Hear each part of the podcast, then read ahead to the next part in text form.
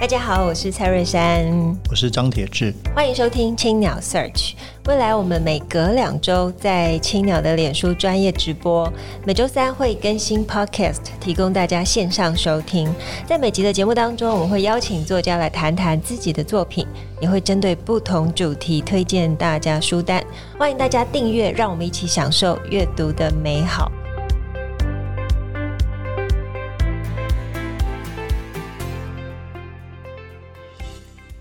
各位听众朋友，大家好，我是蔡瑞山，我是张铁志，欢迎收听青鸟 Search。今天是节目第三十六集。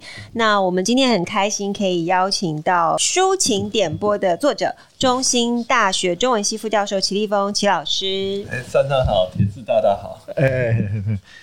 这个这这这是一本很特别的书哦，包括封面的设计，哎，封面设计是这个音乐唱盘的感觉，对，对。所以为什么用这样的概念来做这本书啊？因为这本书基本上是过去你呃几个专栏的阅读，对阅读对书的观察，但是却用一个好像音乐的感觉来做一个包装，是为什么？对，因为我们这个书名叫抒情点播嘛，然后是书，就是不是我们想的抒情文那个书，是书籍的书。是我当初想象的是说，因为它不算是正式的书评。那可能就是说，当我们遇到一个情景的时候，我们会点一一般是点歌嘛。那像这个，他就点书，就点哎，他有一本小说啊，或有一个情境，小说里的一个片段，然后符合我想象的，或者是说我亲身遭遇的这个情节，然后把这个书点出来。那我觉得书也很像是这样的概念，就是说，呃，我有些事我没有经历过。那我之前只读到书，就像张爱玲那个很有名的隐喻，就是说你先看到海的画面，才看到海。那我看小说，我想象那种爱恨纠葛什么。那当我人生真正经历到的时候，人生若合符节，那我就把它点播出来。我来先跟大家介绍一下，就是齐立峰老师哦，之前一直在上《中国时报》的《人间副刊》的《三少四壮集》，还有 UDN 读书人以及 r i m 的阅读最前线，就是跟等等呃不同的专栏里面会写一些对书的抒发，然后在之前也有著作散文集《偏安台北》、长篇小说《台北逃亡地图巨蛋》等等。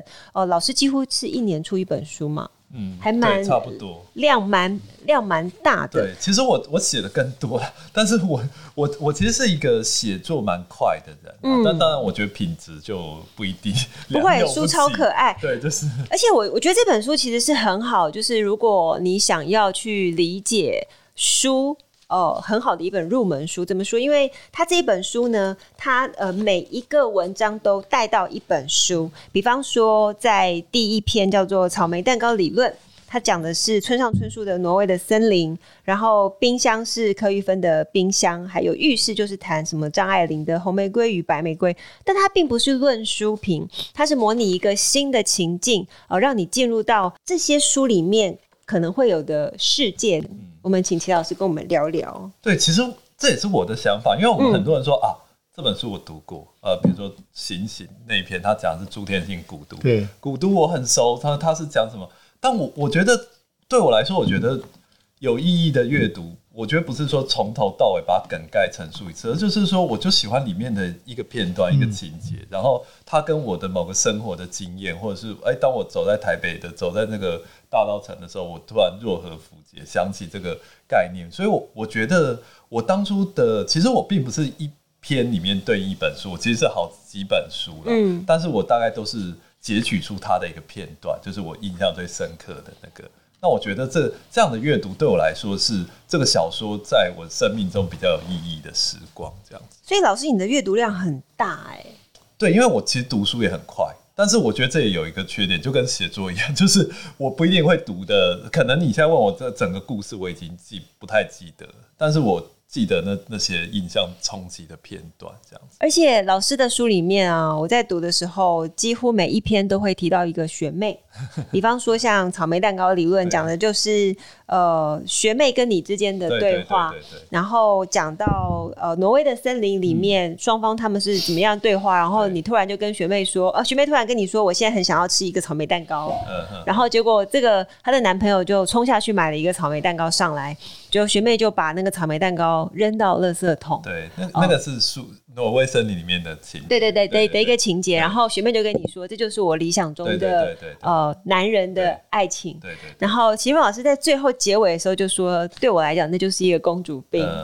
对，公主病的一种，好像引战，但我觉得是 那个那个情情节是虚构的啦。我只是想象说，如果类似像小说里面是绿跟那个渡边讲的嘛，如果是类似情境放在我们现在男女的交往，可能就会是不是这个女生就变得比较任性、比较傲娇，这样有点公主病这样。对，就是等于说用一个。就是说，因为很多人都在问说，这些学妹到底是不是真的？其实我跟大家讲，大部分都是虚构的啦。就是乡民喜欢讲的“醒醒吧，你没有学妹”，其实人设是假的。但这个情境呢，我觉得是说它可以跟小说呼应这样子。而且他因为自己一个人在讲阅读心得，尤其这种像我这种阿宅，人家也不想看老宅，就是就想老废宅，所以就想说，哎、那如果是有一个学妹跟你对话，这样这个这个故事就好像比较。那个立体一点，这样。对，就所以其实我在读的时候啊，我觉得好像很轻易的，几乎每一篇我都都植入到我的心里面。所以我觉得这是一个很强大。你如果有商业的角度来看，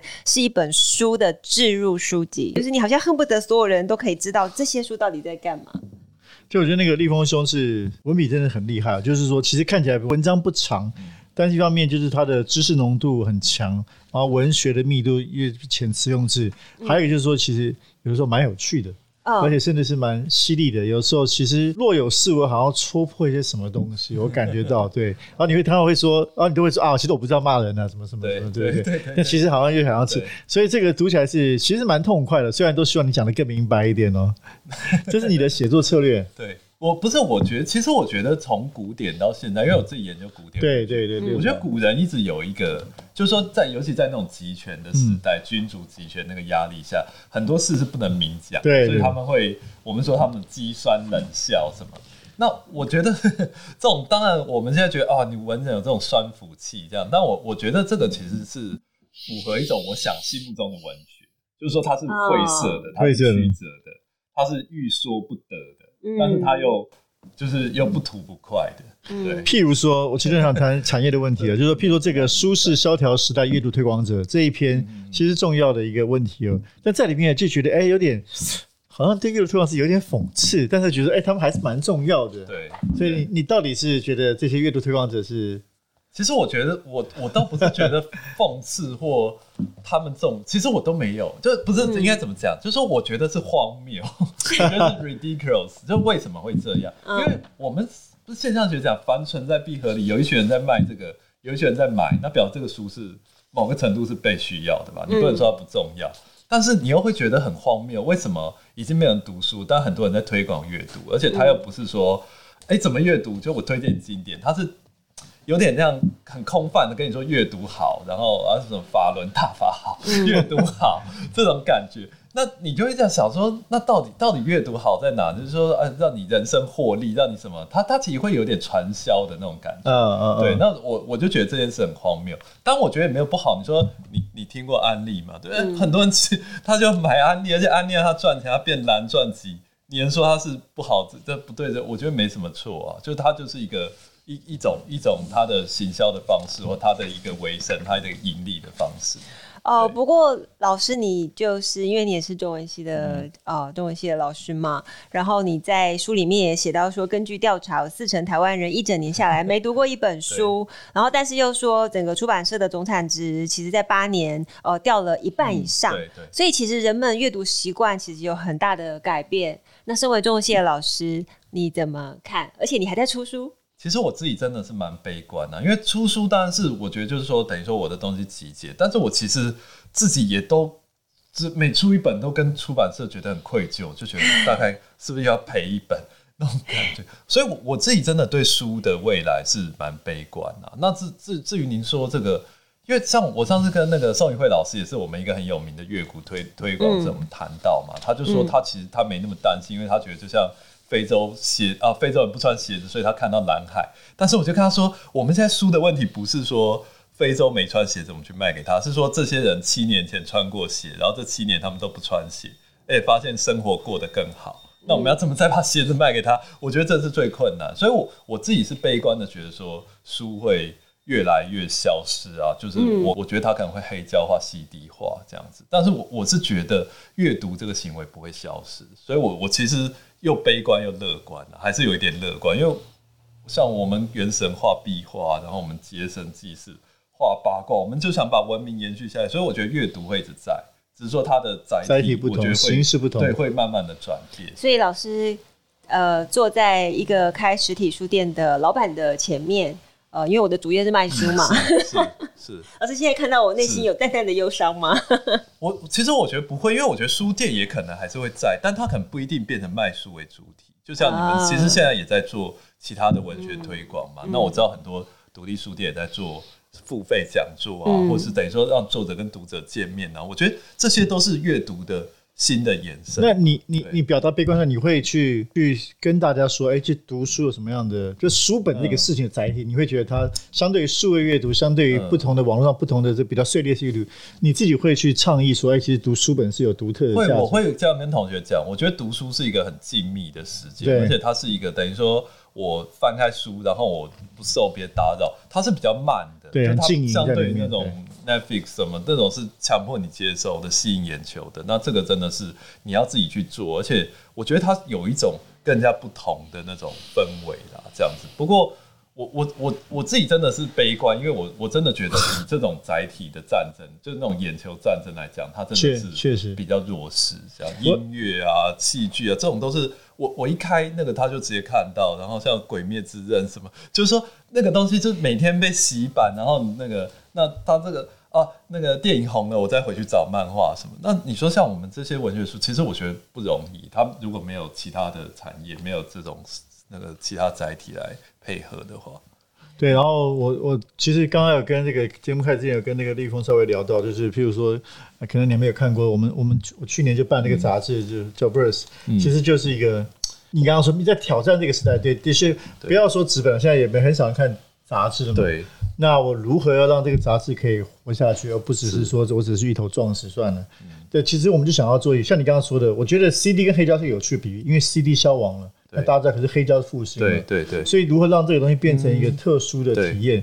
所以我当时我们在做 Verse，反而是想要反其道而行。对我来说，我要对抗的就是说这个时代的零碎化跟快速化。对，所以我做的是，我们做的是双月刊，因为我也觉得做周刊活不下去，对，你很难跟比速度。对，所以我希望做的双月刊，它介于杂志跟书之间。所以我们当时叫杂志书，因为书是比较巨大的知识嘛，那杂志是还是对一个当下的回应。对，那我觉得我这东西没办法，没有办法可以被取代性，就是说对当下。可是双月又是一个比较深度的回应。那最重要是我们想要把它做的很酷，就是说它的它的美学上、视觉上，所以想要在这个时代找到我们生存的一席之地。那结果还证明还不错，每一期都是排行榜上第一名。那当然这是刚开始，对，怎么样持续下去，让这个。纸本这个事情，我们可以成为纸本的黑胶，它成为一个独特的体验，嗯、这个是我们在尝试努力的事情。而且我觉得黑胶还有一种瞄准那种比较小、欸、很小众精英，然后它又它又可以品味化，它变成一种品味，确实如此，确实如此。高呃，可能就是不同的那种生活的态度的一种展现。对，包括对它有一种，我觉得有一种表演性，就哎、欸，我还在听这个，然后我有这个。对，甚至我我觉得书书店、独立书店其实也这样吗。对，而且我觉得书也会这样，就是说，哎，我家可以放在书柜哦。你知道现在其实我们跟以前不一样，以前的以前爸妈的那那个年代，他们买房子，他们那个是所那个叫什么替代所得率，那是比较高。现在这年纪人，我租一个房子，我就我我以前也在学校附近租，就是六七平嘛，那我我根本就是不可能放书架，放什么。那书对我来说就是一个要舍弃掉，我不可能不觉得什么没有没有冰箱，所以我只能把这个舍弃掉。哦，讲到那个书你，里面有一篇叫做《最后一页》。你的开头就讲说，任职出版社的学妹转来一篇独立书店经营者的抱怨文，那个条条列列的盈亏欠款，那真是我等受薪阶级每个月稳妥妥刷存簿入账的日常难以想象的。其实我看到这篇，我就就觉得很可爱，就笑了。然后在最后，你就写说，总有一天吧，实体书会彻底消失，书店也成了那街角古董艺术店的存在。嗯，书就如同八厘米的影带，如同黑胶唱片，书。店一如那最后一家终于走入历史的玫瑰大众或光南唱片行，呃书的本身就成了艺术品。嗯、你在写这这篇的时候，应该就是充满了悲观的。对啊，而且我我悲壮啊。其实对我我是觉得像尤其像《光南玫瑰》，这也都是我们大我高中时候流连的场景的。而且我我觉得难过的是说，哎、欸，他们其实就默默关了，我们也没有，哦、因为像很多独立书店其实关的是轰轰烈烈，就是说大家抢救，然后悲痛，对对对，对啦。那对，我就觉得说，哎、欸，好像真的是大势所趋，就是就是我很悲壮，或者是我很急，那个很安静的消失，安那个。安安详的走入黑夜，好像结果是一样的。哎、欸，所以老师其实其实青岛书店如果在开幕的时候，应该都要邀请你来，然后你应该也都会到，对不对？OK 啊，没问题、啊。因为等于见证一个书店的对啊，书店的展开，对，对，对，对，越开越多。而且我觉得说不定他以后，我这是我其实我这个因为两三年前写的啦，我最那个时候青鸟其实还没有。好像还没开着，我也我也不确定。青岛书店已经第六年了。哦，已经第六年。嗯、OK，那我我那时候还我估比较孤陋，还还不知道。但我是觉得我现在可能会有不同的想法。我觉得就是说，这个是书店，这还是书店，嗯、但是它可能内容就是不像我们想象的重庆南路那些书店的样子。对对对啊。那比方说，像现在在学校教书啊，一定会有很多学生就会说：“老师，以后我要当作家，嗯、我要出书，嗯、那我要开书店。嗯”那你会怎么给他们建议呢？开书店我其实比较少听到，因为我觉得他们 真的是对，因为就没有，还是就像我们从小在逛那个重庆南路东方出版社，我们就知道书店，他们可能根本那个概念里比较没有书店。那当然，我教中文系想当作家的同学是蛮多的，那我会蛮鼓励他们说，那你就先写嘛，因为其实现在很多是在 IG 在什么就在载体上红的，那我就说你你就写，那当你比如说你的粉砖可能几万人晚安诗这种，那可能。出版社就会注意到你，嗯、然后就会下一个不对对对，他就会跟你合作这样子。哎、欸，你怎么看这个现象啊？您说这个就是说，我觉得 IG, 对，或者不要说，就是说现在其实华文创作大家都知道，这几年就是像你刚刚说，有一股新的年轻势力，对对对对，他们甚至更是从社群写作出来的。对，那这个因为你自己作为一个中文的研究者，嗯、所以对你们来说，你你好像是起码你们在还是在一个比较传统的学术的建制里面。所以这个事情你是乐观的，还是说觉得哎、欸，这种这是文学吗？你会有这样的迟疑？哦，这个我倒不会，因为我也是我我这我真的是一个信奉那种凡存在必合理，就是我我觉得说以前我们是文学奖嘛，文学奖有点像那种好像科举，哎、欸，我考考上了，然后我就的大报文学奖，我就出版社就找我出书。那现在出版社等于说换了另外一个渠道，就从 IG 从什么，嗯、我觉得这也是一种方式，而且当大家需要读的东西不一样，这样子，嗯、所以我我觉得因为。当然，我觉得可能我们所谓纯文学会有一个想象，就是说一小就是一小群人自己在写。但是我觉得，当他变成书的时候，他还是得要面对读者嘛。那面对读者的时候，他可能就还是要考量一下，说这个到底有没有读者在阅读。你说我写一个旷世大作，像司马迁那样什么长之名山，嗯嗯、我我觉得那个就是，哎、欸，怎么讲？就是说现现在现在好像比较不能这样子写作，这样。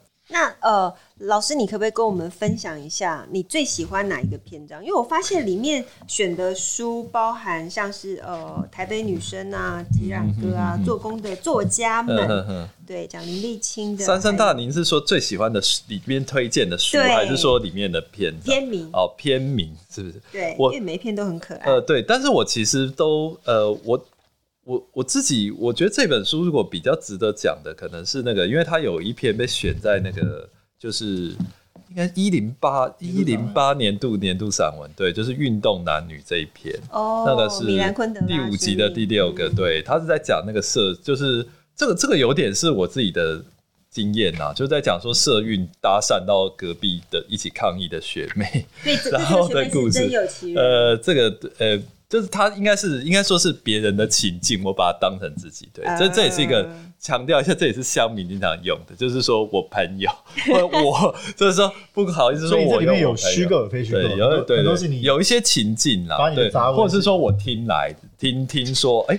我那个跟我一起去的那个男同学去搭讪隔壁的女生，这样对。其实我我还蛮喜欢这一篇，就是他在讲色运跟爱欲的，就那种一线之隔。因为对对啊，跟在在那种色运的场景，那好像一种费洛蒙就会萌发。对对对对啊，所以我觉得这个对，当然有，其实蛮多像爱情片，我觉得也怎么讲，就是我我其实其实我都我我。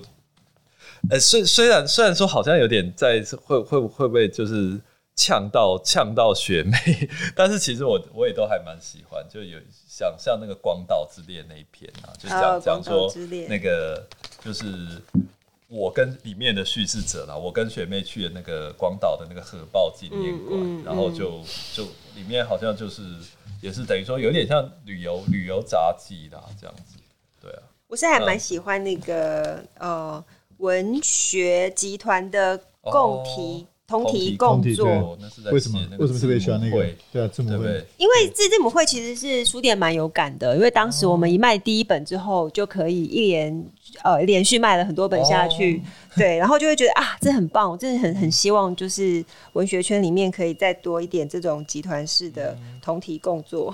嗯，对，因为同题共作也是一个很久呃，就是源远流长的一个概念啊，而且它其实是写作者。表现一个情谊的，嗯嗯嗯。所以你现在在那个，因为我还常看你那个在连复写那个书适观察，所以那个是固定还是？没有，现在已经现在已经没有在，没有，好像已经停了。对，去年。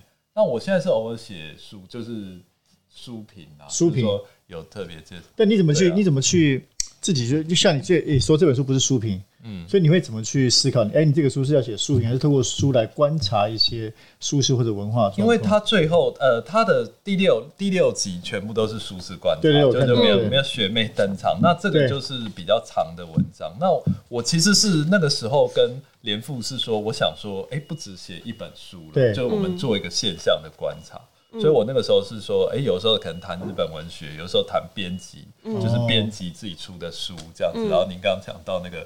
推广阅读，就是推广阅读者出的一些推广阅读的书，这个这个其实也蛮好色。啊，那你这个这个连副，那我可以跟你约稿。对对对，那但这个已经很精彩。对，这个已经结束了啦。就是那我我现在大概就是等于说是，哎，来一本就是介绍专门介绍这一本。其实我自己没有，并没有那么喜欢这样介绍书，因为我觉得它有点像那种。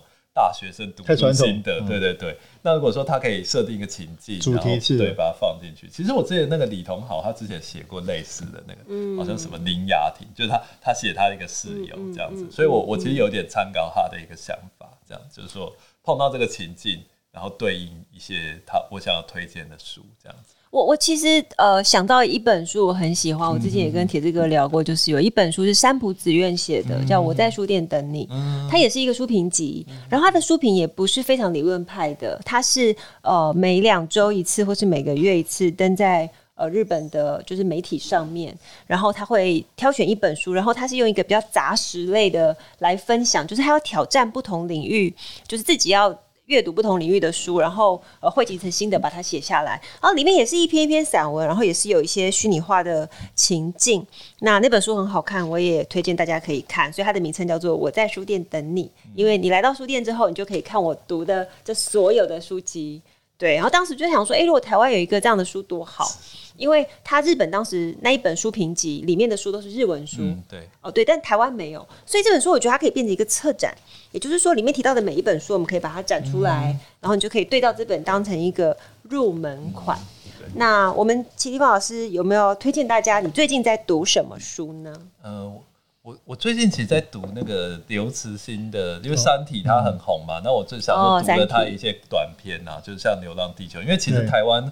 好像出的不多，所以我有一些是上上网找这个他的短片，对对。那我我觉得他的短片其实比长片还精彩，所以各位朋友如果说只看《三体》，就是你喜欢《三体》的那个架构的话，其实你可以看一看。那当然，当然，我觉得刘慈欣你可能会觉得他是，就是说他他有点红啦，就是他他比较那个，就是他觉得可可能我我看他的写法，他是其实对于那个。中中国这个专制政权，他其实是觉得没什么问题，他觉得这是一个国家国家发展，他也是公务员嘛，对对对对对。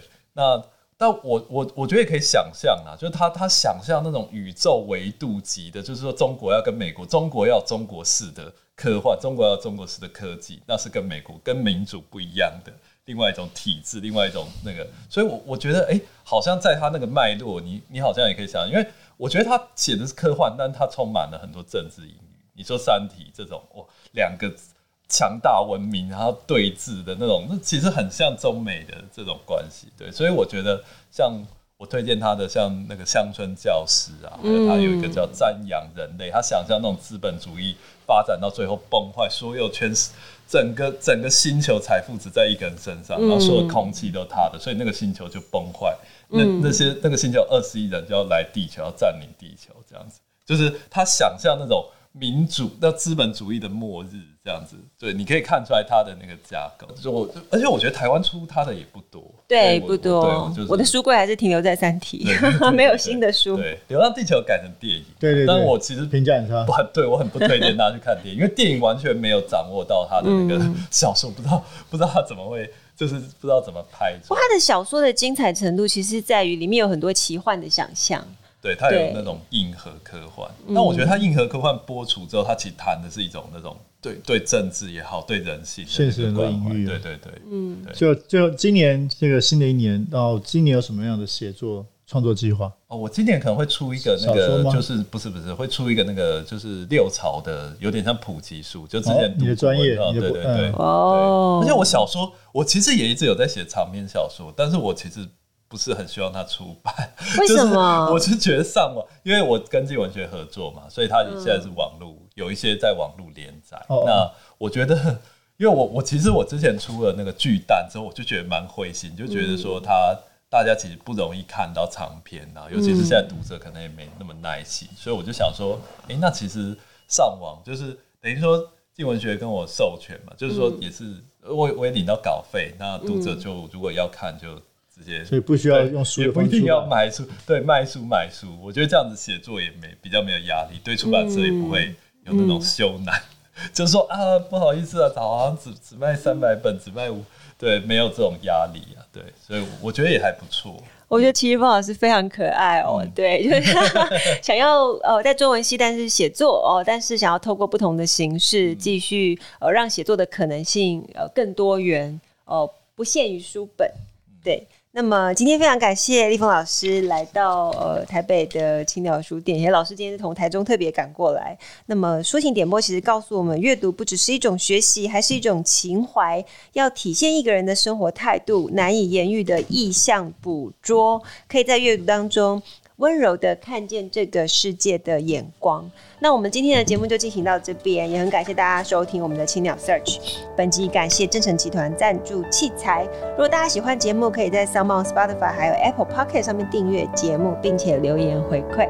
谢谢大家，谢谢。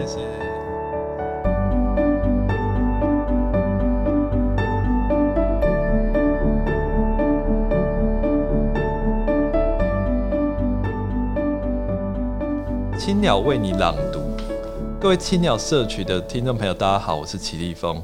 这是青鸟为你朗读，我将朗读书情点播书中的段落，叫做《运动男女》哦，在这个书的一百五十九页。我是在某场已忘记抗议什么的大事件社会运动里，认识席地而坐的隔壁的学妹。一开始他们自拍，我机巧一并入镜，后来水到渠成聊了起来。这种搭讪要手机要赖的两性调情，若是置换去了繁华绚丽的东区街头，肯定几秒内就得以被打枪婉拒收场。但这可是社会运动哦，那么愤懑、热情、嘶吼与爱欲，都宛如一瞬就燃烧熊熊，以几千转速引擎吹油门超跑那般。虽然和这几年新世代闯立院、攻占行政院或总统府那种更大规模的。米兰昆德拉式的混乱场面没得比，但我和学妹社运当晚也终于迎来强制驱离的高潮。隔壁拢坐的男女非得手勾手、身体紧偎，摆设出抵抗驱离被抬走的标准姿势。那种蛋白质费洛蒙在情绪激愤下，什么分际隔阂都显得毫无意义。要说社会运动本身有其催情的元素，或更进一步来说，那些集会抗议。对抗万恶国家机器暴力的宏愿本身就是一种情欲，好像也都说得通。总之，远远回望我那些年的运动史，最后的记忆就那些运动里激情又名正言顺的男女们，满城烽火只为成就热恋的人，将社会运动大脉络、大场景的纵深推拉到极致的，除了前述讲米兰昆德拉的经典发生在布拉格之春的生命中不能承受之轻外。大概就是村上春树的《挪威的森林》。我揣度大学时期的村上大叔，恐怕是亲身经历全共斗，亲眼见证安田讲堂事件以及封锁校园之大浩劫、大动荡，几乎是张爱玲《倾城之恋》的七零年代版。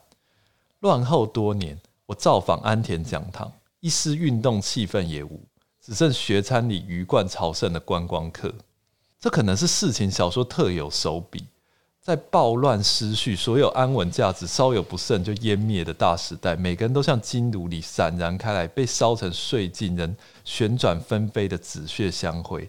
但恋人也唯独有恋人才能适应这样的天择，说什么都不怕，不顾周遭的混乱，甚至理所当然把这些战争、死亡、暴乱、崩解当成背景音、画外音，当成摄影棚里。